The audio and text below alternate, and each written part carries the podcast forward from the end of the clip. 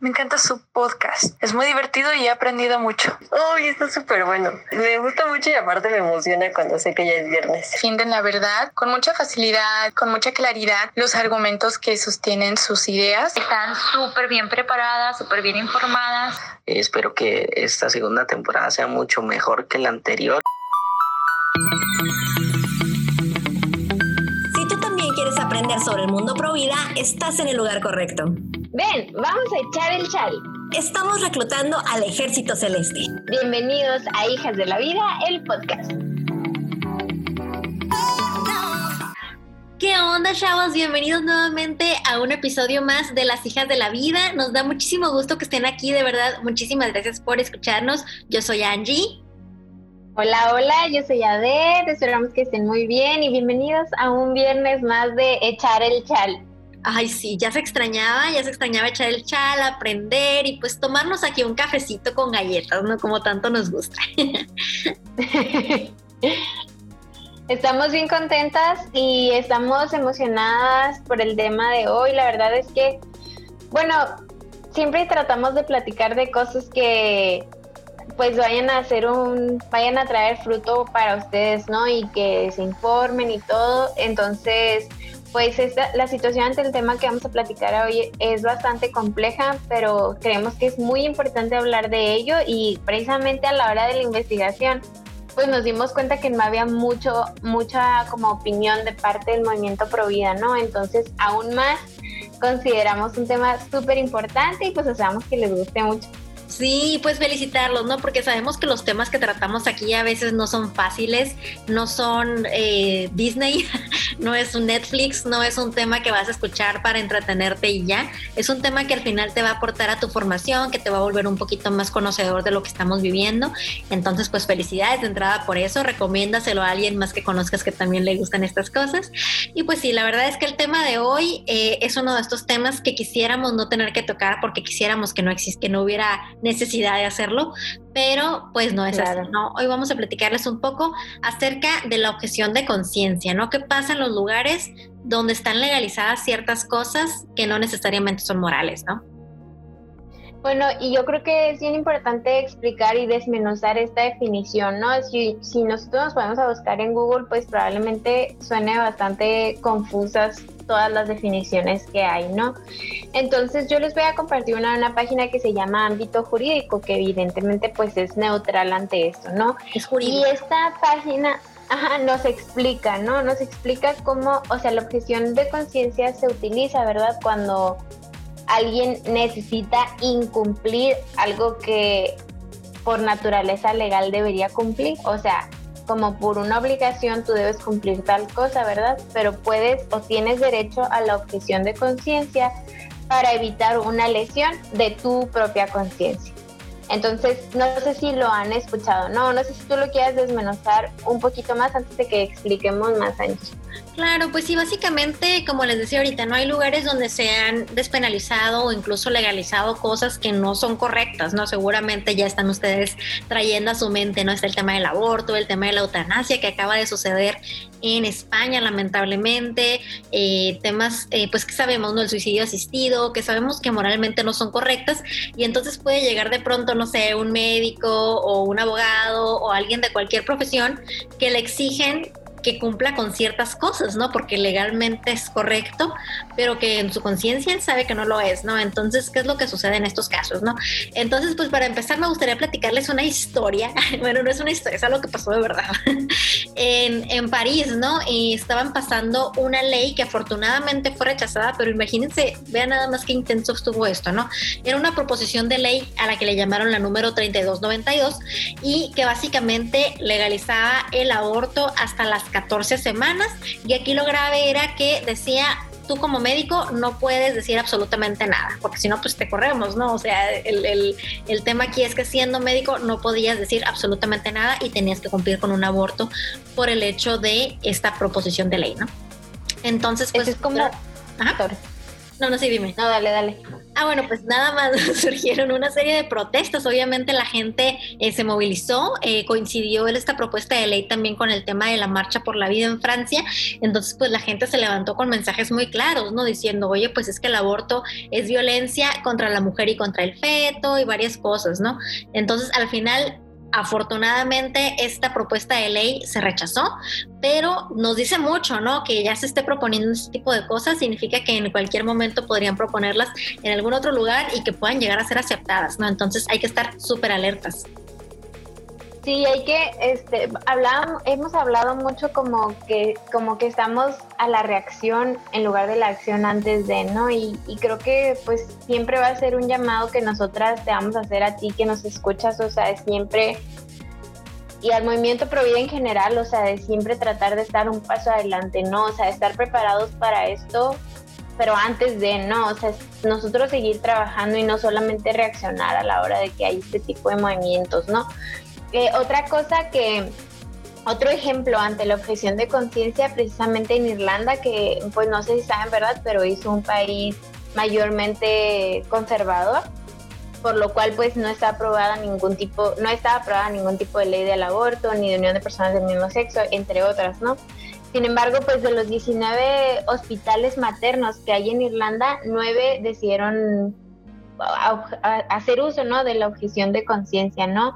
Y esta, pues es una noticia muy padre porque pues se les respetó como, como este derecho, ¿no? A, a, oponerse al aborto y a negar el aborto, ¿no? Algunas de las explicaciones que daba uno de los hospitales que me pareció pues muy triste pero interesante a la vez, pues es que uno de los hospitales decía, oye, es que la tasa de natalidad aquí pues es bajísima, ¿no? Entonces ni siquiera trae caso que tengamos esta opción porque implica pues hacer una clínica específica para esto y al final, o sea, tenemos que ser muy claros en que este procedimiento no puede ser gratuito, o sea, alguien tiene que pagarlo, ¿no? Y pues si realmente, o sea, ya a nivel, hablando a nivel negocio, que no es lo que a nosotros nos importa, ¿verdad? Pero hablando a nivel financiero, pues tampoco era conveniente para la clínica tener como que esta área si los índices de natalidad pues tristemente son bajos, o sea, eso obviamente no me da gusto, ¿no?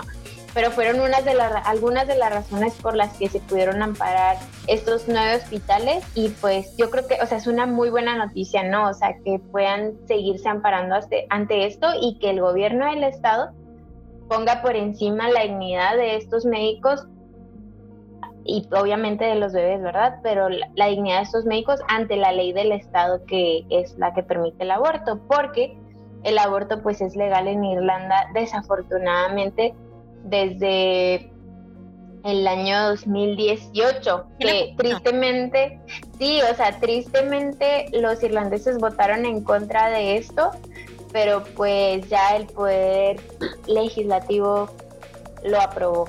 Y pues bueno, por eso los médicos han luchado, ¿no? Este tipo de leyes casi siempre van en contra de la voluntad popular, ¿no? Si tú te das cuenta, en la mayoría de los países donde se implementan, eh, trae como presiones externas, ¿no? Y, la verdad es que sí es súper buena noticia esto que nos comentas, porque la verdad es que hay muchísima presión. Yo pienso incluso en, híjole, a lo mejor va a sonar extremo, pero al final es lo mismo, ¿no? Porque se están acabando con vidas humanas. Eh, pienso, por ejemplo, en el tiempo de los nazis, ¿no? O sea, al final me imagino a una persona que está a cargo de un campo de concentración y que a lo mejor en su él sentía que no estaba bien y no le permitía no estar ahí porque si, si se revelaba o decía que estaba en desacuerdo, a lo mejor también le iba mal, ¿no? Entonces realmente es a lo que estamos llegando, ¿no? Que realmente hay un tema de que no se respeta la objeción de conciencia y que son vidas, ¿no? Lo que se está acabando, no es una objeción de conciencia para algo que no sea importante o que no sea relevante. Entonces, pues sí, lamentablemente estamos en esa situación. Incluso, eh, por ejemplo, también tenemos esta situación, ¿no? Que médicos cristianos están batallando no nada más para para, que se les respete el derecho a no practicar un aborto, sino además eh, en muchos países es obligatorio que aunque tú no lo vayas a practicar, al menos le des la opción a la mujer, ¿no? O sea, yo en mi objeción de conciencia no te lo practico, pero el hospital me obliga a que tenga que decirte, oye, tu niño viene mal o este, por cualquier X motivo, pues está esta otra opción, ¿no? Entonces, pues obviamente, eh, pienso, por ejemplo, ¿no? Para un médico cristiano, pues esto es algo muy fuerte, ¿no? No tendría por qué estar recomendando algo de este tipo, ni, ni siquiera estar sugiriendo algo así, ¿no?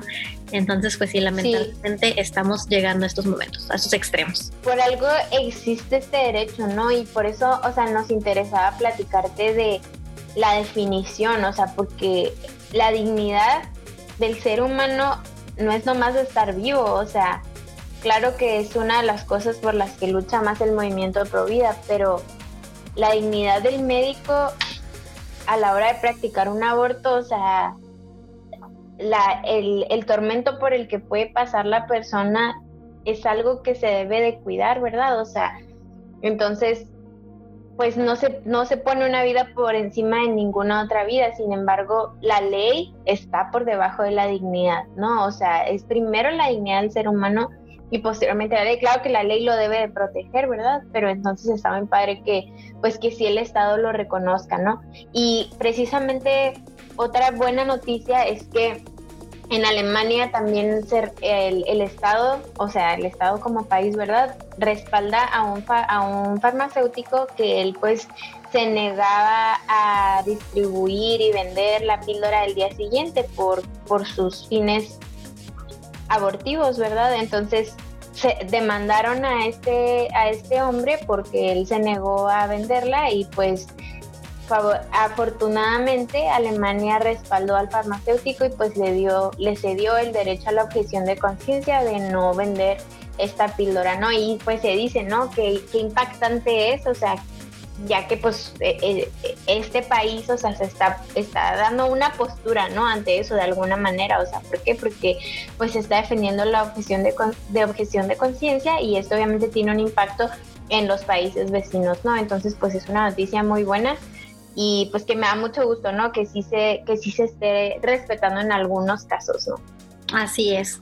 Bueno, a él le tocó dar la noticia buena, a mí me toca dar la noticia mala.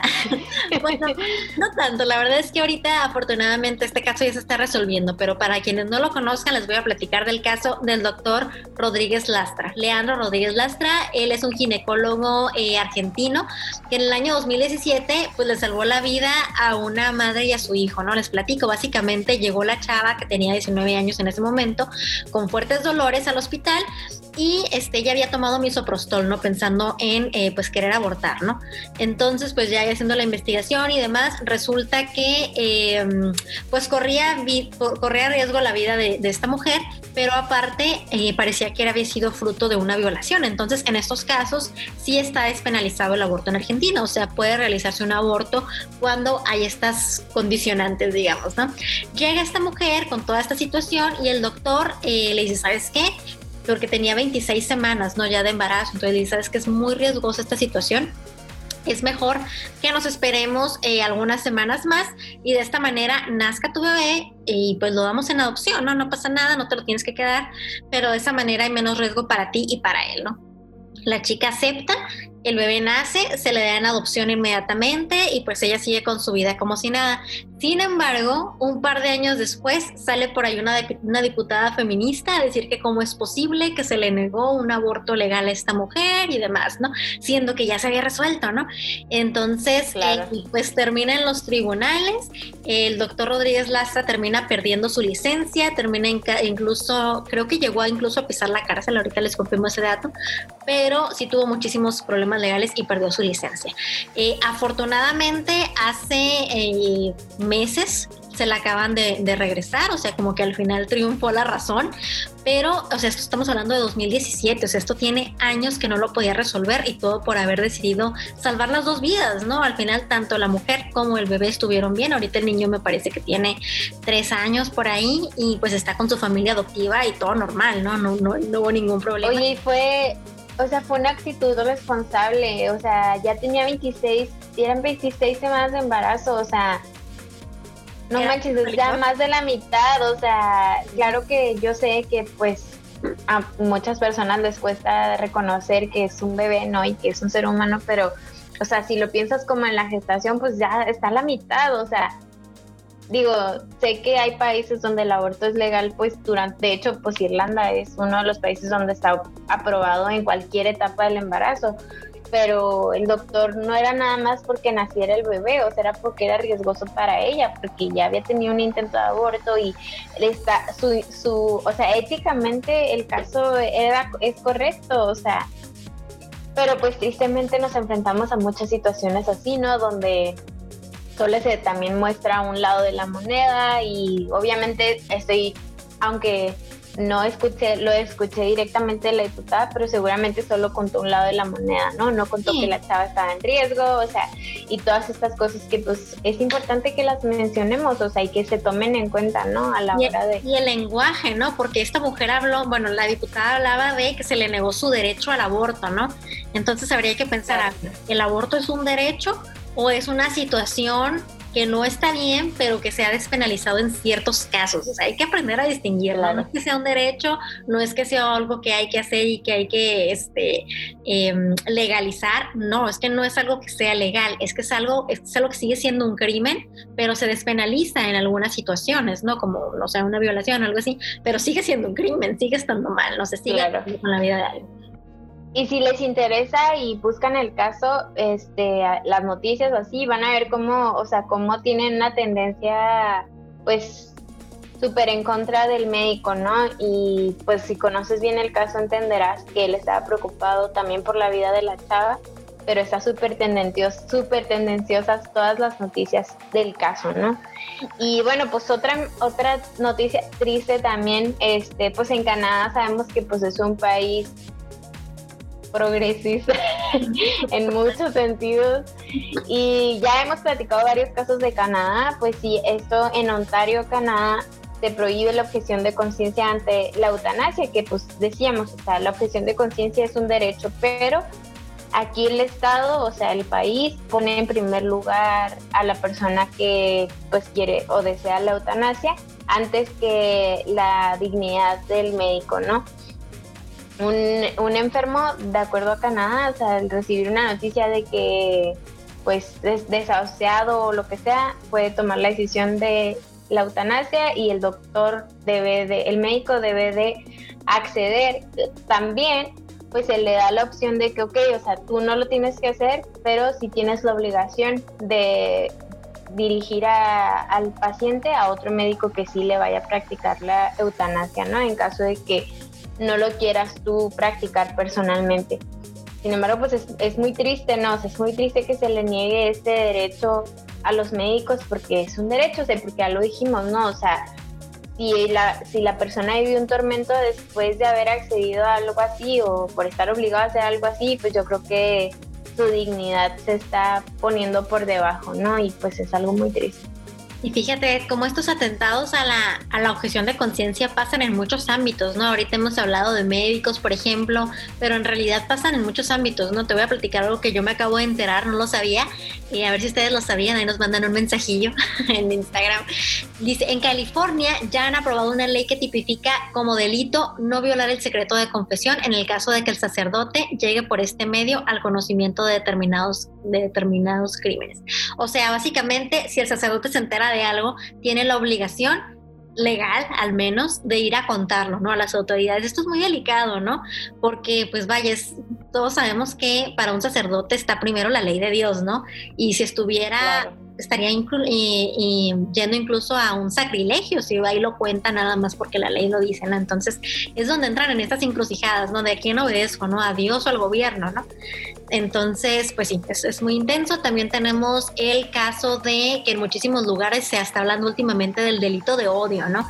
¿Y qué es el delito de odio? Pues básicamente que alguien haga algo que te haga sentir ofendido, automáticamente dices es delito de odio y entonces lo metes en un problema legal enorme, ¿no? Pueden ser cosas tan sencillas como yo me autopercibo como un hombre y te referiste a mí como ella, entonces puedo eh, proceder legalmente contra ti, ¿no? Esto ya es en lugares, incluyendo California, por ejemplo, ¿no? Y eh, pues esto ha incluso llegado, por ejemplo, también a las agencias de adopción, ¿no? Por ejemplo, en Michigan, eh, todas las agencias de adopción que tengan algún reparo religioso a dar niños en adopción a parejas homosexuales no podrán ampararse en la objeción de conciencia. O sea, a fuerzas tienes que hacerlo. Igual también ha pasado que entreguen, ah, pues como tú sabes, ¿no? Muchísimos de los em, orfanatos y este tipo de casas de, de, ¿cómo se llama? Como casas hogares son dirigidas por personas cristianas. Entonces también ahí están como, ah, ah, tienes que darlo en adopción a parejas homosexuales, ¿no? Entonces, ¿dónde queda esta objeción de conciencia, no? Ha pasado incluso que los dan en adopción a padres adoptivos que son conservadores y entonces se los quitan porque se dan cuenta o no les permiten quedárselos aunque cumplan con todos los requisitos porque no es que son muy conservadores, les van a enseñar valores tradicionales, van a ser pues homofóbicos, ya sabes que está muy de moda esta palabra y entonces se les está negando.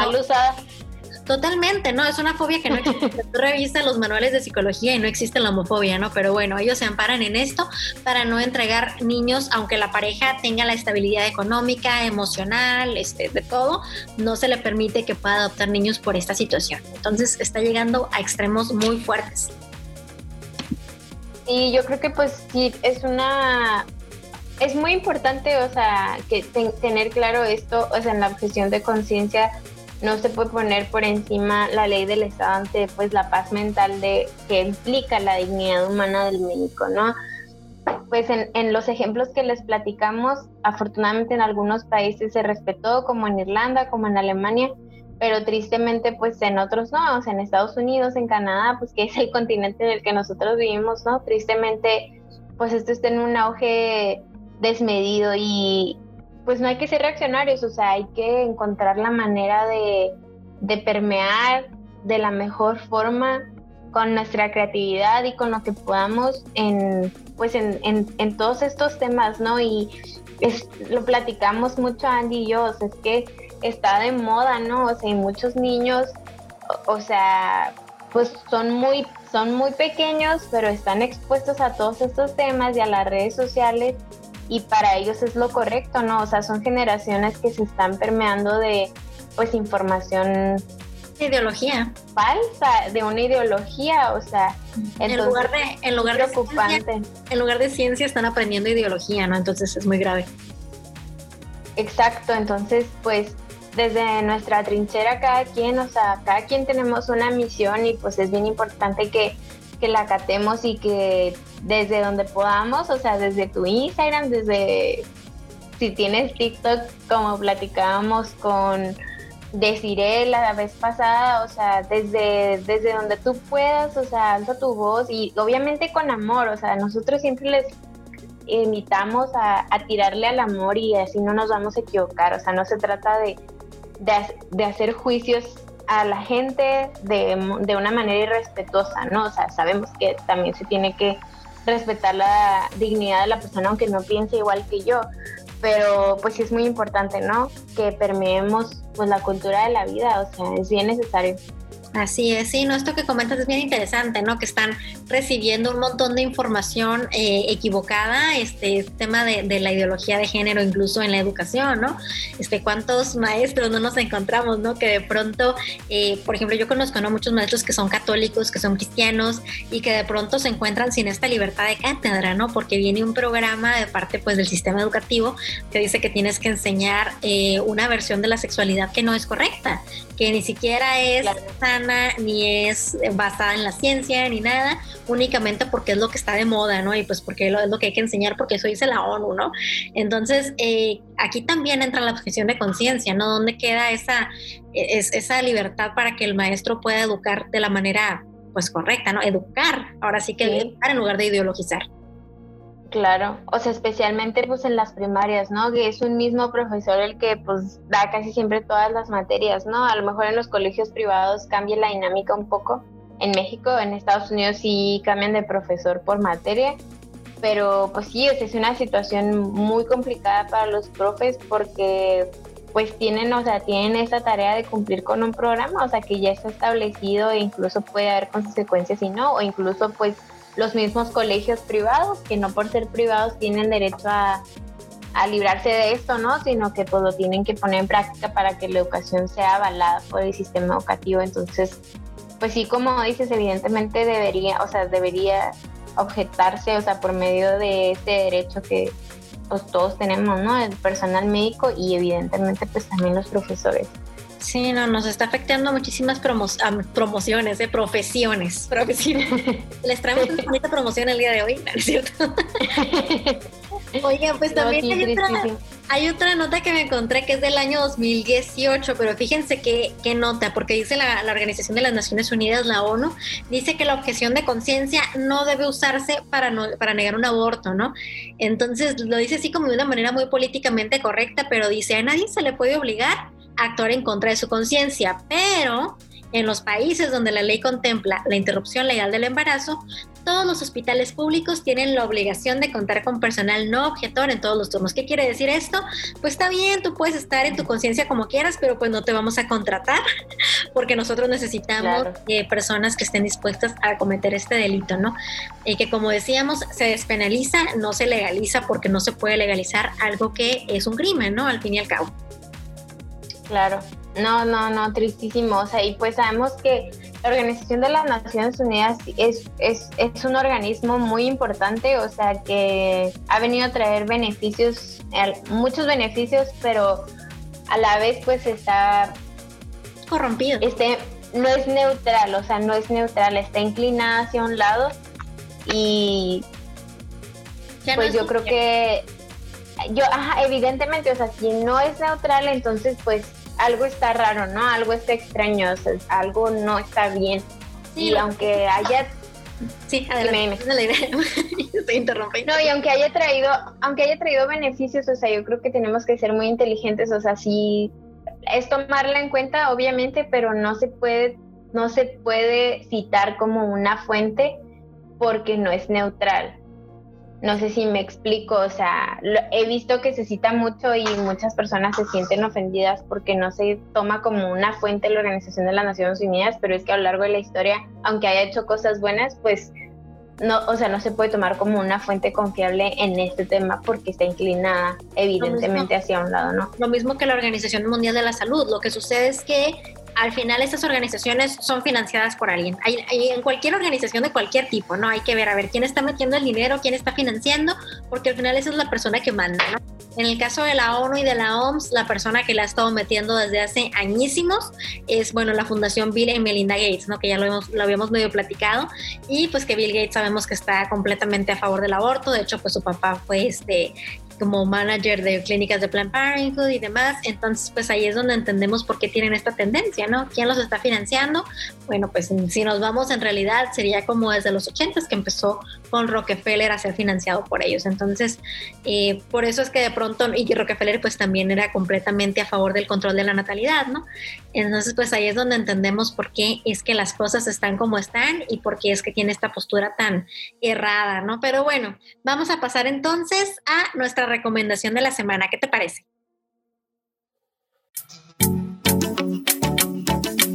Esta es la recomendación de la semana. Libros, películas, series, documentales y lo que se nos ocurra que te servirán como herramientas para defender la vida. Here we go. Bueno, chavos, pues la recomendación de esta semana es está inclinada, no, es, no habla específicamente de la objeción de conciencia, pero sí es un tema muy importante a la hora de poner en práctica la objeción de conciencia y es la bioética. Y les quiero recomendar un autor específicamente que, bueno, o sea, yo creo que pueden encontrar información de todo, lo encuentran en YouTube, también tiene libros, que se llama, un libro que se llama Bioética para Todos, y ese autor se llama, es un doctor, profesor, eh, Ramón Lucas Lucas, está bien fácil de acordarse su nombre. Eh, les, en YouTube nos pueden pedir un, link este, por Instagram, por nuestras redes sociales, eh, donde pueden encontrar una de sus conferencias magistrales y que pues es un tema complejo la bioética, o sea, la verdad es que no les voy a decir que es una conferencia súper relajada y que se van a reír mucho, pero es muy importante que manejemos estos temas y que pues pues sí, tengamos la información y tengamos a la mano autores que hablen al respecto. En los temas de bioética, pues evidentemente se maneja pues renta de vientres de, alquiler, evidentemente el aborto y muchísimos otros temas de modificación genética, todo este tipo de cosas, ¿no? Para saber si son éticos, si son morales o no. y pues es una ciencia, ¿no? La bioética ah, está respaldada por la ciencia. Entonces, pues le recomiendo este autor. Si encuentran alguno más, también nos lo pueden recomendar. Y pues si ven la conferencia, nos platican qué les pareció nos etiquetan ahí en el Instagram.